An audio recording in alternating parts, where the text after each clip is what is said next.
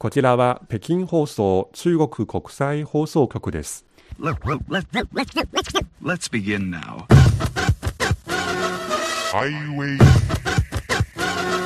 Highway ハイウェイ北京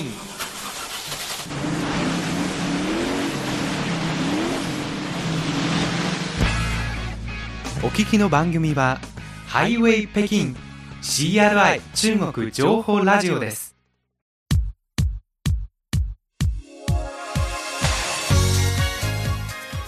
皆さんこんばんは。ハイウェイ北京中国情報ラジオ。火曜日ご案内の大正円です。こんばんは、西宝です。ちょっとややあの風邪気味の西宝さんですけれども、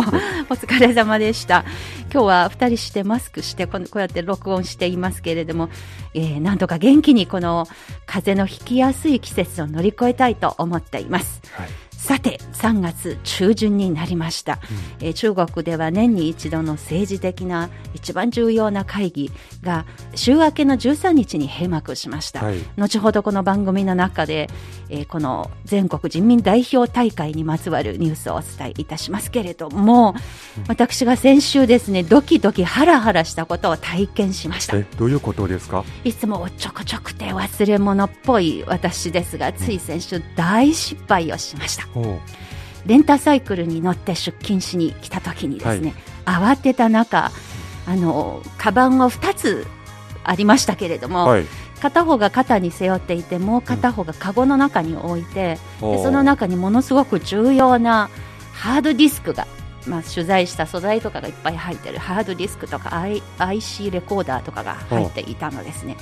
そのまま忘れてしまって。その自転車のカゴの中に、そうなんです。あ。そしてあの夜勤でしたので、はい。普通に仕事をして、そして、まあ、夜10時 ,10 時も過ぎまして、そろそろ今日の整理をして、ちょっと番組編集をしてみようかとい。いうことで、その時に、あれ、ハードディスクがないそれで一生懸命思い出してどうしたのかなって一生懸命フラッシュバックをしてで唯一の結論はレンタサイクルの中でしたと。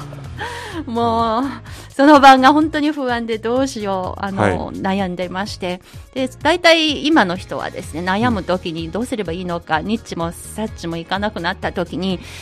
どうする家康じゃなくてどうする王将園ということであのバイドゥという検索サイトあありますよね。はい。その検索サイトで、レンタサイクル忘れ物うんどうする？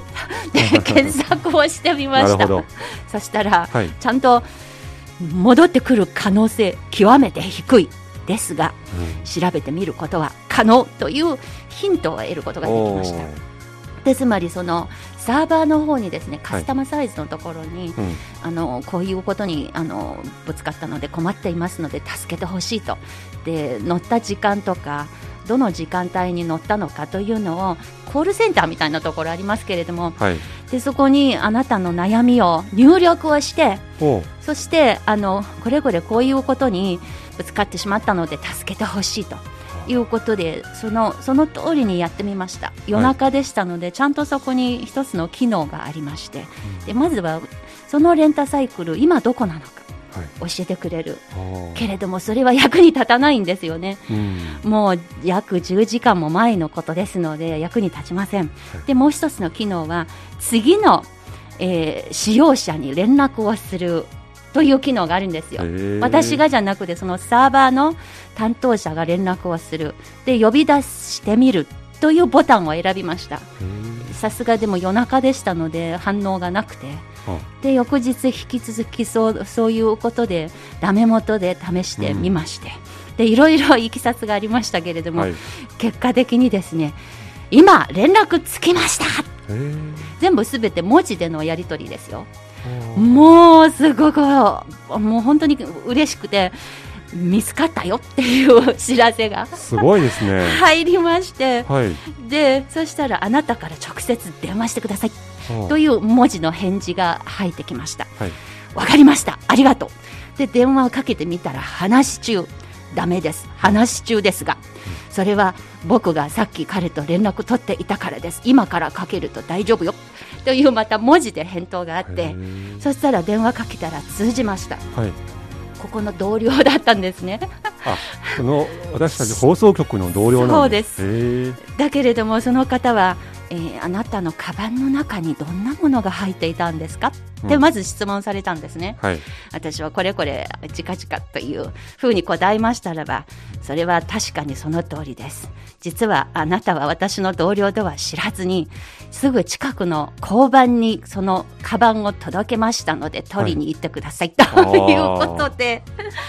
本当にもうドキドキハラハラでしたが、うんそこで一つ感激したのは、まあ、こうやってビッグデータがあるといろいろ不可能なことが可能になる。そういろんな情報が記録記録されていますね。そうですね、はい。こうやって私のようなもう忘れ物っぽいような人がもう本当に奇跡のような感じで,、うん。で実はそのレンタサイクル私が乗ったそのチャリがですね、えー4時ぐらいに放送局の前に私が止めました。はでその後7時夕方の7時19分にうん。2人目の使用者が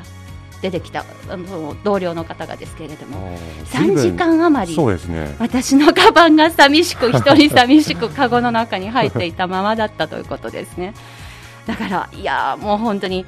中国も捨てたもんじゃないということでものすごく先週は感動に満ちた1週間でしたねはい。でちゃんとそのうん番組で使いたいと思っている素材も無事戻ってきたのでもう一生懸命にいい番組を作ってお返ししたいなと思っていますそうですね。これから大事にしなければいけないですね。はい、ごめんなさいな、なんか今日冒頭から私のたあの私が体験したリスキーなことを報告しました。今日の番組のメニューをご紹介しましょう。まずは週刊ニュースファイルです。中国の PCR 検査の臨時施設助け合いスポットに変貌今年の中国の桜見どころマップがお目見えなどのニュースについてご紹介しますそして後半は全人代スペシャル。まずは旬な話題。今回は中国の政府機関の改革にスポットを当てて西宝アナがお伝えします。そして後半は CRI インタビュー。北京にある対外経済貿易大学で教授をしておられる西村優作さんにお話を伺います。え今回の政府活動報告から見る2023年の中国経済の見通しがテーマです。どうぞ今日も最後までお付き合いいただければと思います。火曜ハイウェイです。それではまず今日のオープニングナンバーです中国大陸の女性歌手陳明陳明の歌で快乐老家嬉しさの源。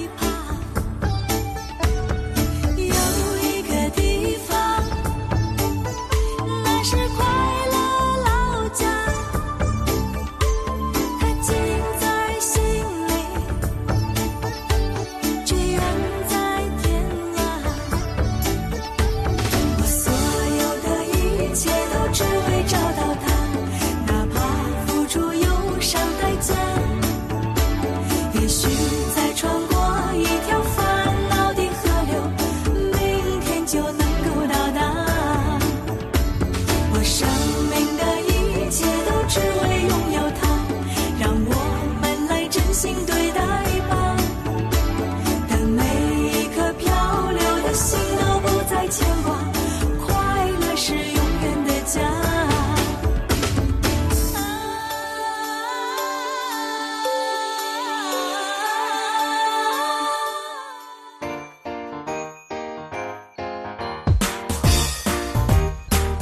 お聞きの放送は北京放送中国国際放送局です。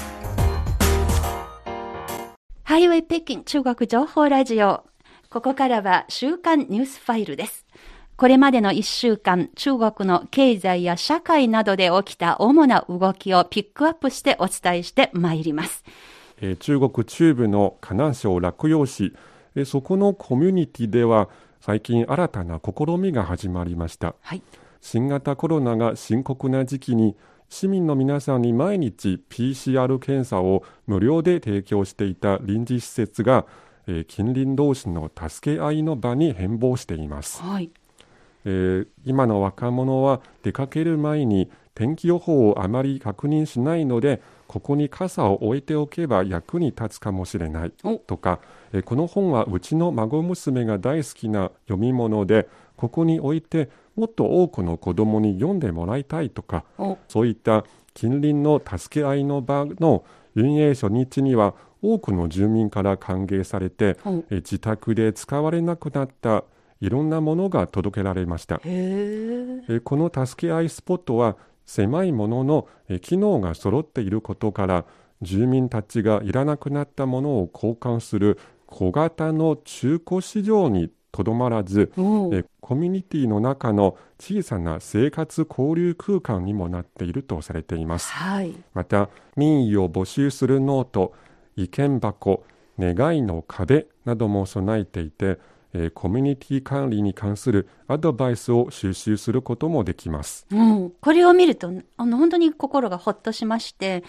あの、同じ団地に住んでいる住民たちが、あの、自分が不要になっている、しかし、しっかりとまだ使えるものを交換するようなことは、は私の住んでいる、その団地の中でもやりとりはあるんですね。で、主にですね、オンラインで、ソーシャルメディアのグループチャットで。やり取りをして、そして個別に、まあ、写真をアップしますので、で、欲しいものがあれば、個別にその人と連絡を取り合って取りに行ったりとか、そういうことをやりますが、うんこれ言ってみれば、オフラインでも触れ合えるような、そういう施設になっていることですね。はい。とてもいいことと私は思います。はい。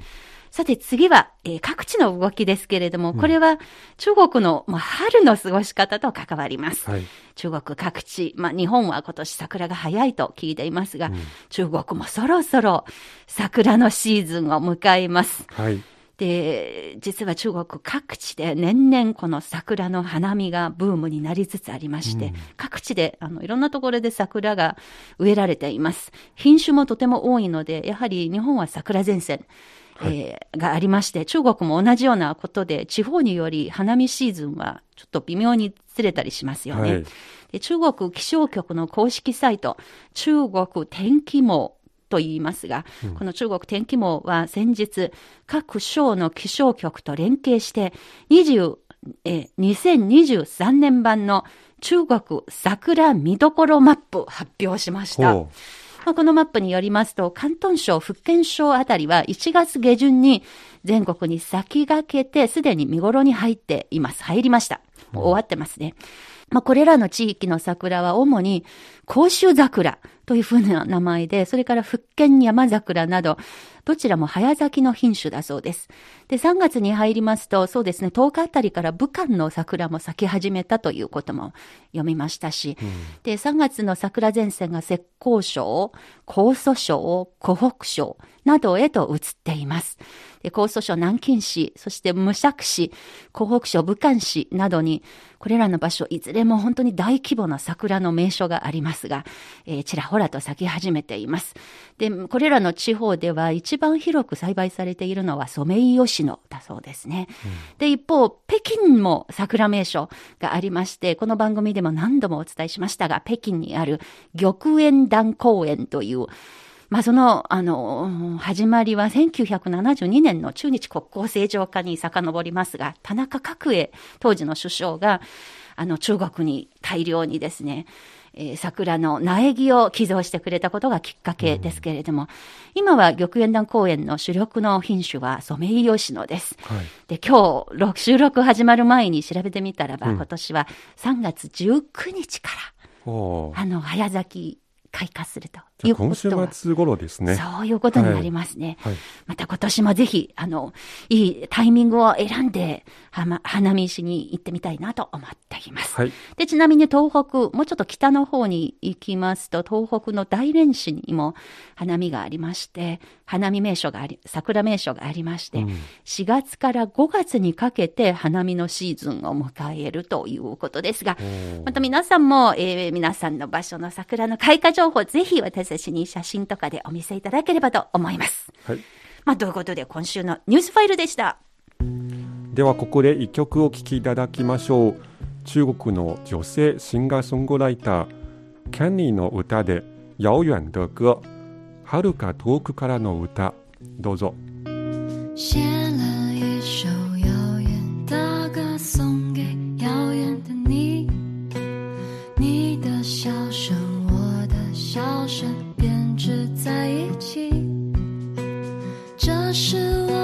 我对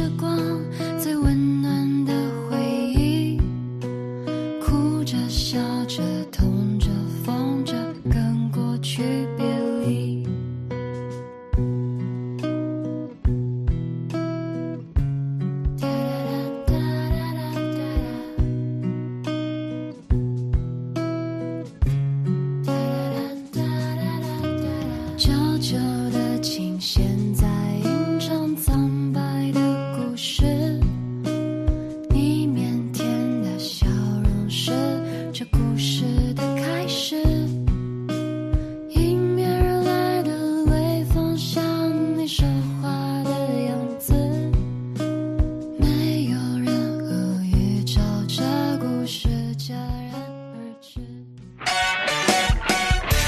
お聞きの放送は北京放送中国国際放送局の日本語放送です。ハイウェイ北京引き続きお楽しみください。ハイウェイ北京中国情報ラジオ。ここからは旬な話題です。今回は中国で閉会したばかりの第14期全国人民代表大会全人代第1回会議で非常にあの注目されていた動きでした。つまり中国の政府機関の改革です。はい、えー今回の全人代では、えー政府機関の改革のほかに人事の変化とか法改正などもありましたはい。特に今回の、えーいわゆる国務院の機構改革つまり政府機関の改革ですがええ。この改革について日本のメディアからはこれは中国がアメリカからの圧迫によりうまく対応するためだという報道が出ています。うん。でも果たしてそうなのでしょうか？ということについてここから西穂さんが詳しく説明してくれることになります。はい。まず今回の、えー政府機関改革の概要について、まあ、その重点的なポイントについて紹介してください。はい、国務院機構改革今回の重点は科学技術金融監督管理データ管理農村振興知的財産権の保護高齢者対策などを担当する政府機関の職責の最適化と調整の強化にあります。はい。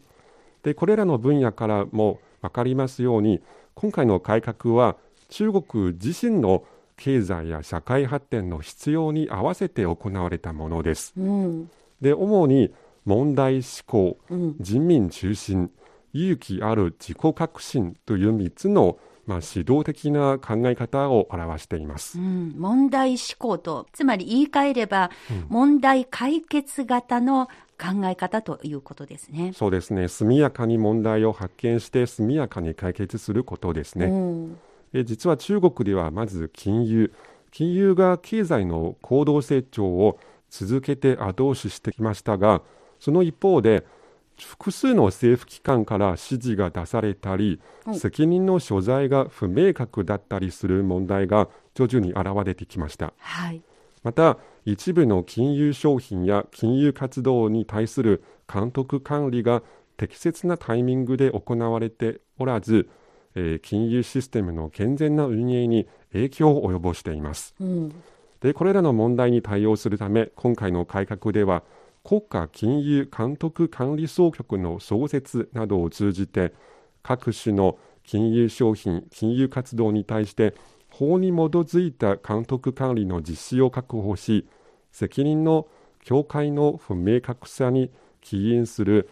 監督管理の空白や監督管理の基準の不一致。それから監督管理の重複などを解決し金融の安定を確保する狙いがあります。はい。まあ、これまでは、え銀行だとか、証券、保険とか、あの、い一時期はそれぞれ別々に、あの、監督管理総局みたいなものありましたけれども、今回は全部、あの、統合したということですね。はい、この他に国家データ局の創設というのもありましたが。はいえー中国ではデジタル化が急速に発展する中で各種さまざまなアプリが一般市民の生活に大きな利便性をもたらしています。はい。その一方で、さまざまなアプリ、さまざまなソフトのバックエンドには、ユーザー、さらには国に関する多くの情報が握られています。はい。そんな中で、2021年7月に中国の配車サービス大手が不法に個人情報を収集、使用した問題が指摘されて、政府から削除と是正を求められました。その事件は政府と一般大衆の双方に警鐘を鳴らすものでした。うん。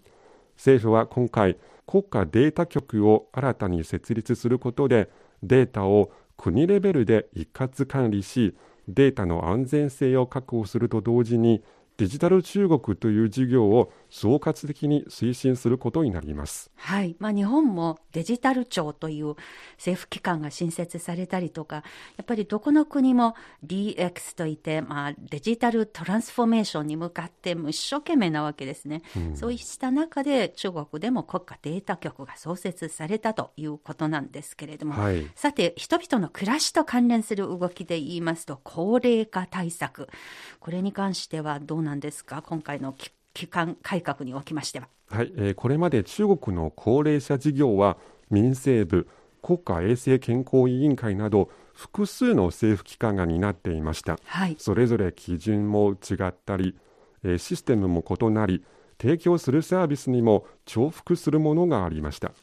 で、そこで今回の改革では、これまで衛生健康委員会などが中心となって担当していた複数の高齢者関連事業をえー全部民政部に移管しました。それによって多重管理を解決し、はい仕組みを整理しました。なるほど、あのやっぱりよりよくこの高齢者、まあの方がどんどん増えますので、それにしっかりと対応していくような、そういう政府の姿勢が見て取れます。はいで、もう一方では、さまざ、まな生活の中で悩みがあったりとか、いろんな国民からの声もありますので、そういったところに対応して、何かありましたのでしょうか？はい、あの末端いわゆる末端のえ人々の声によりよく耳を傾けるために今回の改革では、えー国家信報局、まあ、信じるに訪問の方と書きます。ほ要するに陳情、まあ、苦情の受付と処理を担当する機関です。はい。国家信報局を、えー国務院直属の機関に格上げしました、うん。苦情解決に関する取り組みを正式に国家レベルに引き上げてそれを国務院の日常業務として位置づけました。これによって国民の苦情がより重視されて苦情の受付と処理に対する監督も強化され国民の利益がよりよく保障されていくものとみられていますまあ、中国では新法局、まあ、陳情局という位置づけがとても特殊なもので、こうやってやっぱり皆さん何に悩んでるのか、素早くそれに対応していきたいと、それそういう、あの、やっぱりそういう姿勢ですよね。はいまあ、いろいろ、あの、国家機関の改革ですけれども、人員削減は今回どうなっていますか？はい、えー中央国家機関の人員枠の削減も今回の改革の一環です、えー中央国家機関の各部門の人員枠は一律に5%削減されえー削減によって浮いた枠は主に重点分野と重点業務を強化するためのえーことに回されます。はい。実はその人員枠の削減、あ再編とも言われますが、えー人だけではなく、それについている、その人についている給与や福利厚生などの待遇面にも及びますね。はいそ。のため、この改革は直接一部の人の利益、それからお役所仕事の良くないところを破るものと見られています。はい。それによって財政負担を軽減し、政府の運営効率を高め、貴重な人員枠をより科学的かつ効果的に利用するという考え方です。はい。これ毎回政府の機関改革の時に必ず出てくる問題で、あの、私も実は大学院卒業したあの前後の年にも同じようなやっぱり、あの、政府機関の人員削減という動きがありまして、あの時に結構若い人が政府機関からあの出てきて、あの、辞めてというか、その自分で起業したりとか、そういうことでかなりそのイノベーションのあの一つの大きな流れになっていたという面があったことを覚えています。はい。まあ、やっぱり一連の改革の措置だったんですね。はい。えーこれらの措置は中国の経済や社会発展に対する最高指導層の戦略的な思考を反映しています。また、中国政府がより科学的、効率的、かつ、より健全な方向に向かって、絶えず自己革新を続けていくという決意も示されています。はい。まあそういうことで、あの冒頭の説問、アメリカによる、まあ、中国バッシングに対応するために中国が政府機関の改革に、えー踏み切ったということでは決してそうではないとはいいうことが本当に明白にわかりますよね。はい。他国を念頭に置いたものではないですね。はい。はい。あくまで中国自身がもっと改革してより良い国づくり、より良いこの国民の暮らしの確保ということを念頭に行われた今回の改革でした。はい。今週の旬な話題でした。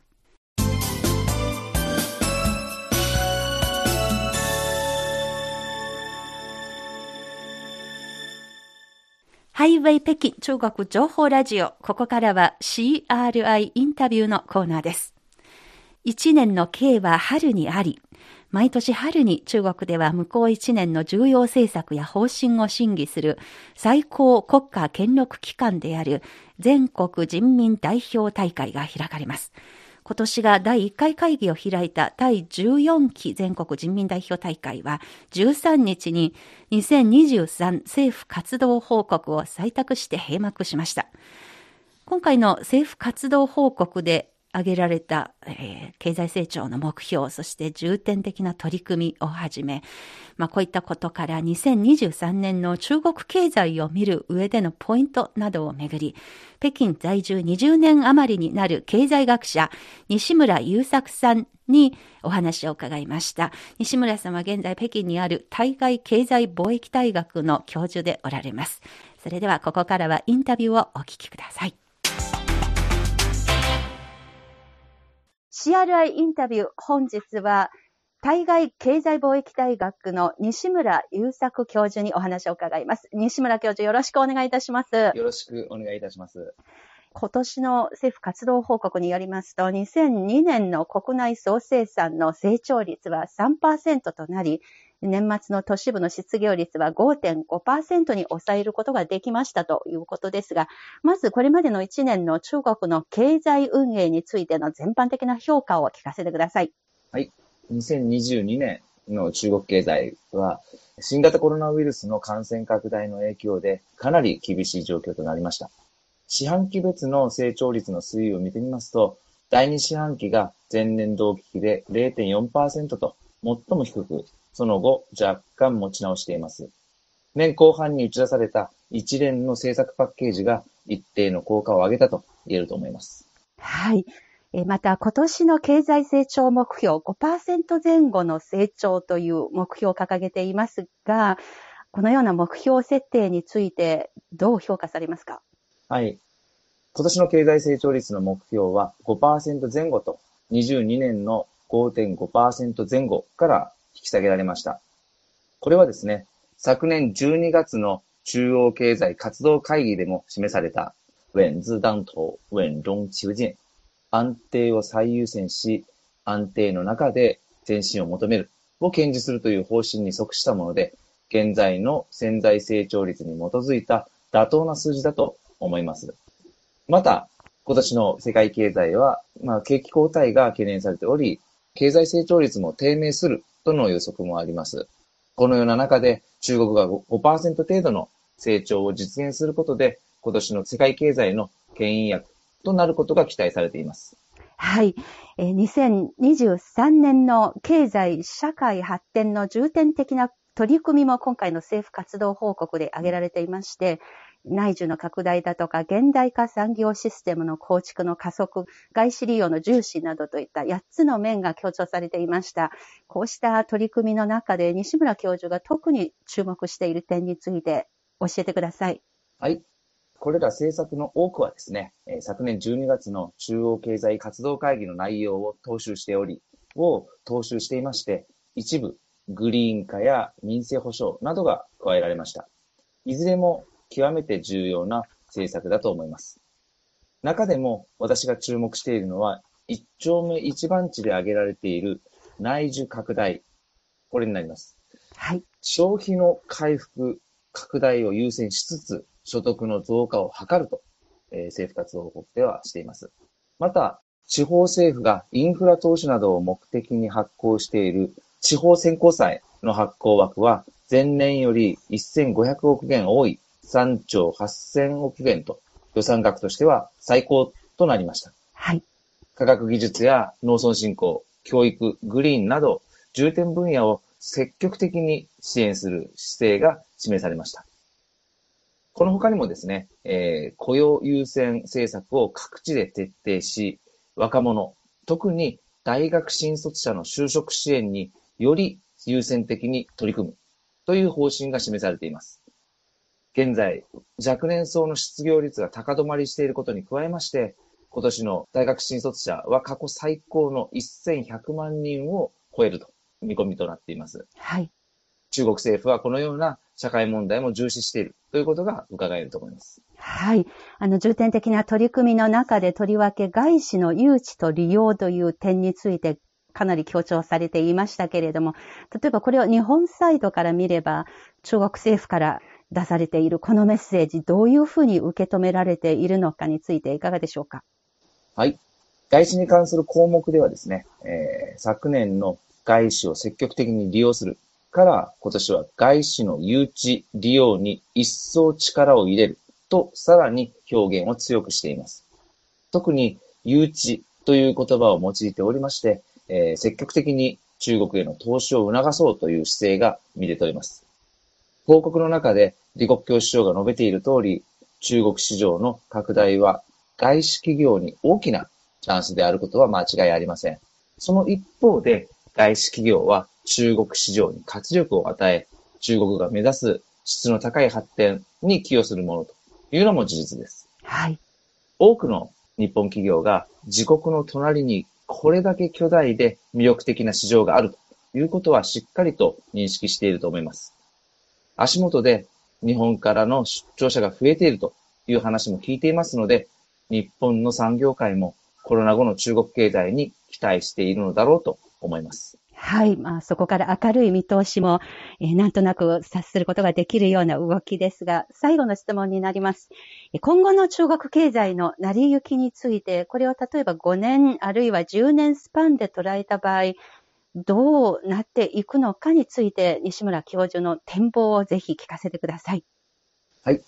中国の、えー今後のですね、中国経済を見ていく上で重要なのが質の高い発展です。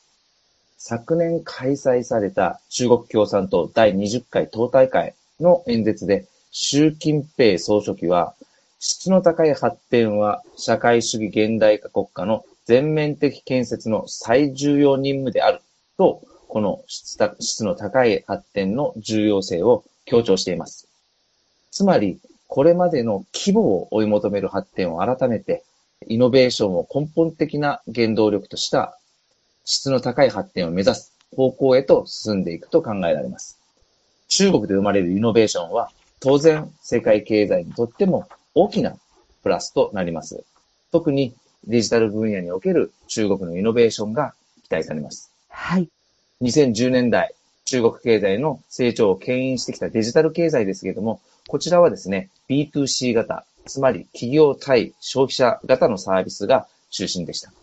これがですね、今後は成長ペースが鈍化していくものと考えられます。はい。その一方で、中国のデジタル経済は中長期的には B2B 型、つまり企業対企業型のビジネスが今後の成長の中心となっていくと私は見ています。はい。あの、中国で生まれるイノベーション、これは世界の経済にとっても大きなプラスとなると、あの、西村教授のこのご指摘、私は中国人としても非常に鼓舞されて元気をもらったような気がします。そして今後も中国経済と世界の経済、実はこれが一体となって共に前進するものだということも改めて認識することができました。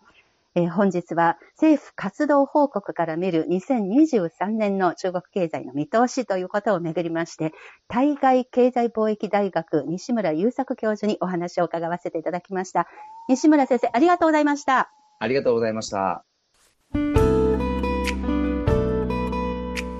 ハイウェイ北京お楽しみいただけているでしょうかこの番組は、ポッドキャスト、そして CRI 日本語部が運営しているスマートフォン向けのアプリカンカン KAN、のカンカンでもお聞きいただきます。ぜひそちらの方も合わせてチェックしていただければと思います。それでは今日の番組、ここまでのご案内は私、大正円と、西宝でしたそれでは皆さん、また来週